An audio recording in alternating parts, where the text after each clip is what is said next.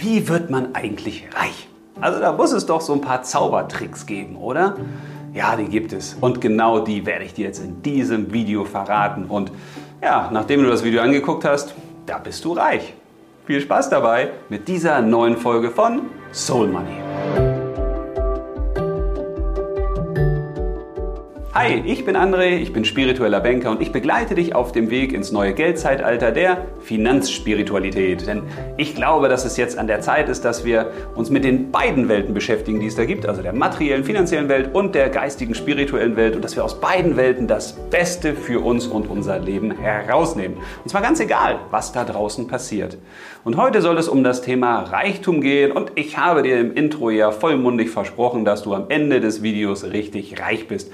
Ja, und das kannst du auch. Das liegt allerdings an dir. Und wie die Erfolgstrainerinnen und Trainer das immer sagen, an deinem Mindset. Also, wenn du wirklich bereit bist, reich zu werden, dann kannst du auch reich werden. Und du kannst dir, und das ist das Tolle an diesem Video, auch selbst aussuchen, wo du reich wirst und wie du reich wirst. Moment, wo ich reich werde? Ja, ich weiß schon, was du denkst. Die meisten verbinden mit Reichtum ja den finanziellen Reichtum, die finanzielle Freiheit. Aber wer sagt das eigentlich? Wer gibt das vor? Reich zu sein bedeutet ja auch, man kann reich sein an Freude, reich sein an Freundschaften, reich sein an Erfahrung, reich sein an Erlebnissen, reich sein an Liebe, reich sein an innerem Frieden, was auch immer du möchtest. Das heißt, wir können dieses Thema des Reichtums nicht nur beschränken auf das Thema Finanzen, wir können uns auch wirklich bewusst machen, wir sind ja selbst schon reich. Also mach dir doch mal ein paar Reichtumslisten. Wo bist du eigentlich schon reich? Im Bereich zum Beispiel der Partnerschaft. Welchen Reichtum genießt du schon in deiner Partnerschaft? Welchen Reichtum genießt du in deiner Familie, in deinem Freundeskreis? Welchen Reichtum genießt du in deiner Gesundheit? Welchen Reichtum hast du schon an Erfahrungen? Wenn du mal deine Lebensweisheiten aufschreiben würdest, was kommt da eigentlich bei raus? Wenn du deine Glücksmomente aufschreiben dürftest, was du in deinem Leben bisher schon an schönen Momenten erlebt hast, was kommt da eigentlich raus? Reicht deine DIN A4-Seite eigentlich? Höchstwahrscheinlich nicht. Das heißt, wenn wir uns bewusst machen, was Reichtum für uns eigentlich wirklich bedeutet, dann wird uns schnell klar, wir sind ja schon in großen Bereichen reich. Jetzt weiß ich, dass einige von euch enttäuscht sind, weil ja, unter reich werden, da habt ihr euch natürlich was anderes vorgestellt. Ne? Also finanziell reich werden und dass ich euch jetzt den super Geldanlage-Duper-Tipp liefere, die mega Geldanlagemöglichkeit, Chance, Extremsituationsbombe, Rakete, die nach oben startet. Ja, die gibt es aber nicht. Okay, natürlich gibt es die, da gibt es mehrere von. Bloß das Problem ist, das sind meistens Dinge, die erfahren nicht die Kleinanleger und Kleinanlegerinnen, sondern das ist ja ganz häufig auch heute schon so. Also wenn ein Finanzinstitut zum Beispiel Wohnung baut, dann glaube mal nicht, dass die besten Wohnungen wirklich die Kundinnen und Kunden bekommen, sondern die besten Wohnungen, die werden natürlich schon vorher reserviert für den Vorstand, besondere Führungskräfte oder auch für besondere Geschäftskunden oder für den Bürgermeister. Also solche Situationen kenne ich aus meiner mehr als 20-jährigen Erfahrung in Finanzinstituten zur Genüge. Und das, was in Finanzinstituten angeboten wird, das sind ja auch nicht wirklich die besten Anlagen, die es da so gibt, sondern es gibt natürlich noch viel, viel bessere Geldanlagen, aber auch die sind dann eher für die Reichen und Superreichen bestimmt. Und da merkst du schon das Problem. Also selbst reich zu werden aus eigener Kraft, ohne da wirklich irgendwelche Vorteile zu genießen oder Glück zu haben, das ist wirklich nicht leicht. Zumal ja die Frage im Raum steht, ab wann ist man denn reich? Also bist du reich, wenn du eine Million hast? Heute bestimmt nicht mehr. Bist du reich, wenn du zwei Millionen hast? Drei? Vier? Reichtum ist ja immer eine Frage deines Lebensstandards. Also wenn du jetzt zum Beispiel sagst, du möchtest eine Yacht haben, du möchtest eine eigene Insel haben, du möchtest mehrere Kreuzfahrten machen pro Jahr oder du brauchst Luxusautos, ja, dann ist der Reichtum, den du da so vielleicht kurzfristig auf dem Konto hattest, natürlich auch schnell weg und dann bist du vielleicht nicht mehr reich, weil so ein Luxusauto natürlich, ja, das hat einen Wert, aber wer kauft das dann wieder zu dem Preis, für den du es gekauft hast, wenn du das Geld wieder brauchst? Und eigentlich willst du ja reich sein, damit du dir dieses äh, schöne Auto leisten kannst und es nicht verkaufen musst. Das heißt, die Frage des Reichtums ist immer eine Frage deines Lebensstils und deines Lebenswandels. Was willst du dir für Erlebnisse gönnen? Was willst du für Konsumgüter haben? Was willst du an Besitz haben? Wie willst du leben? Und je mehr du natürlich davon haben willst, also je mehr dein Wunsch da ist nach Reichtum, desto ärmer bist du heute. Und ich weiß, das ist ein harter Satz, aber eigentlich ist es ja so. Wenn du reich werden willst, bist du heute arm, weil du dich arm fühlst. Und das Problem, was wir beim Reichtum und der Armut haben, das ist, dass es mit uns selbst etwas macht. Also wenn du dich selbst als arm bezeichnest oder du bezeichnest dich selbst als jemanden, der wenig hat, ja, dann lebst du auch im Mangel. Und das können wir aus der spirituellen Welt wiederum lernen, weil wenn du im Mangel lebst und im Mangel denkst, dann ziehst du natürlich auch den Mangel immer weiter an.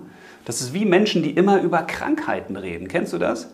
Die ziehen komischerweise auch immer mehr Krankheiten an. Oder Leute, die sich beschweren über ihren Partner, wie blöd er ist und wie doof das ist. Ja, auch da wird es eher mehr als weniger mit dem, was man eigentlich nicht will. Und von daher ist schon mein erster Tipp, sich klar zu machen, wie denke ich eigentlich über mich selbst? Wie denke ich über meine finanzielle Situation? Und wie denke ich auch insgesamt über Reichtum? Wenn ich sage, ich bin nicht reich, dann habe ich schon ein Problem wenn ich sage, ich bin reich, weil ich habe ganz viel Glück, eine tolle Partnerschaft, eine schöne Familie, ich habe einen schönen Freundeskreis, ich habe ein Zuhause, wo ich mich wohlfühle, ich habe vielleicht eine Arbeit, die ich liebe, dann haben wir schon viel mehr Fülle, viel mehr Dankbarkeit, viel mehr Freude, als wir vielleicht hätten, wenn wir ganz viele Besitztümer und Güter gekauft haben. Weil das ist eben auch ein Problem. Wir denken ja immer dann, wenn ich dies habe oder jenes habe, ja, dann bin ich glücklich. Wenn ich reich bin, dann ist alles toll. Und das bedeutet ja, dass wir heute sagen, heute ist eigentlich nicht so toll, heute ist nicht so gut.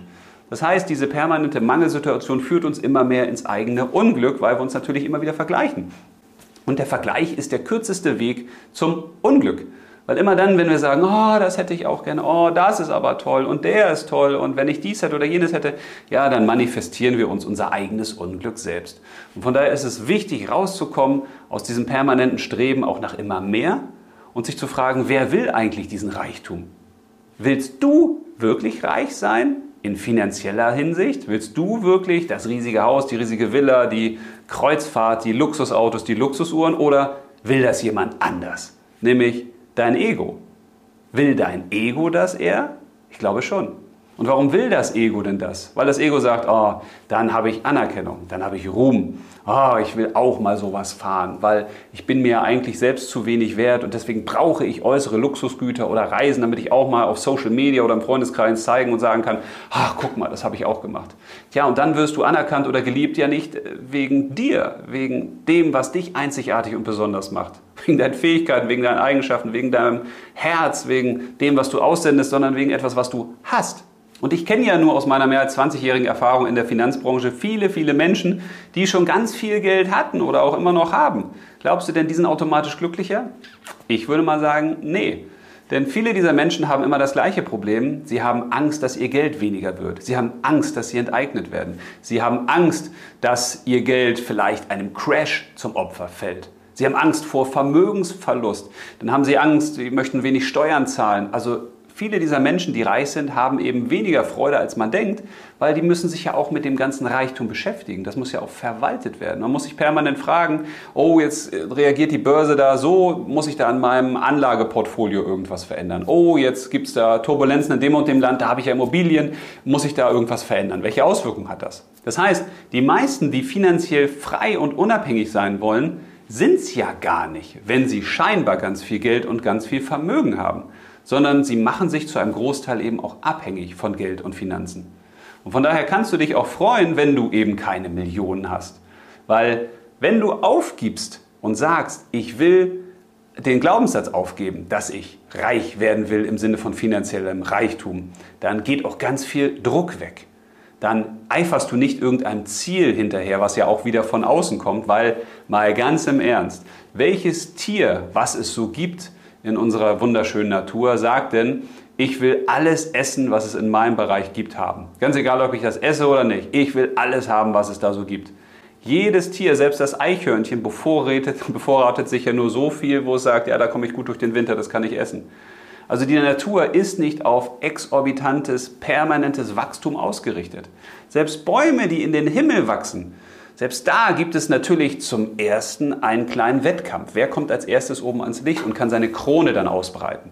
Aber dann, wenn jemand oben an, am Licht ist, sozusagen am Reichtum schöpfen kann aus der Sonne, aus der Energie, selbst dann nutzt ja dieser Baum diese ganze Kraft nicht nur für sich, sondern er gibt sie weiter an andere.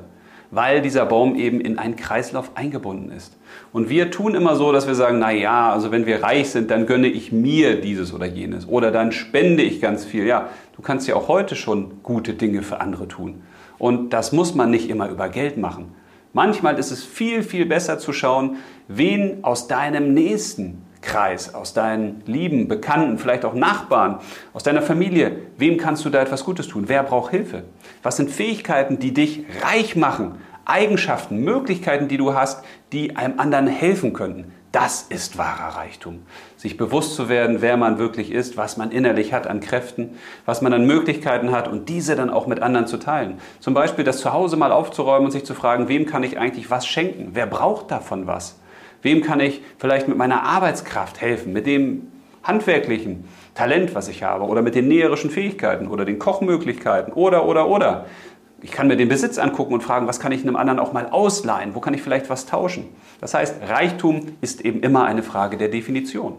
Und der allergrößte Vorteil für mich, auch weil ich ja aus der Finanzbranche komme, wenn wir den Reichtum eben nicht als finanziellen Reichtum definieren und wenn wir sagen, ja, ich will ja gar nicht finanziell reich werden, also sprich, ich will jetzt viele Millionen auf dem Konto haben, die da einfach nur rumliegen und aus denen ich dann lebe, der allergrößte Vorteil ist, dass du eben kein Bestandteil der Finanzwelt mehr bist. Das heißt, du lässt dich nicht mehr davon ablenken, welche Anlageklasse jetzt gerade durch die Decke geht. Du suchst, du suchst und du suchtest vor allen Dingen nicht mehr nach der besten Geldanlage, mit der die meisten ja leider eben auch manchmal sehr viel Geld verlieren, weil sie dadurch nicht nur Kursrisiken eingehen oder Währungsrisiken, sondern sie bezahlen ja meistens auch mehr Geld für diese Geldanlage, als sie denken.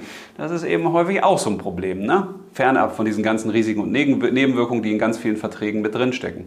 Das heißt, in dem Moment, wo du eben sagst, ich will gar kein Millionär oder Millionärin werden oder Milliardär oder Milliardärin, ich brauche diese ganzen Sachen da draußen nicht zum Glücklichsein, ich möchte ein schönes Leben haben, ich möchte mich vielleicht auch mal bescheiden, ich möchte mit weniger auskommen, weil in dem Moment bist du dann wirklich unabhängig.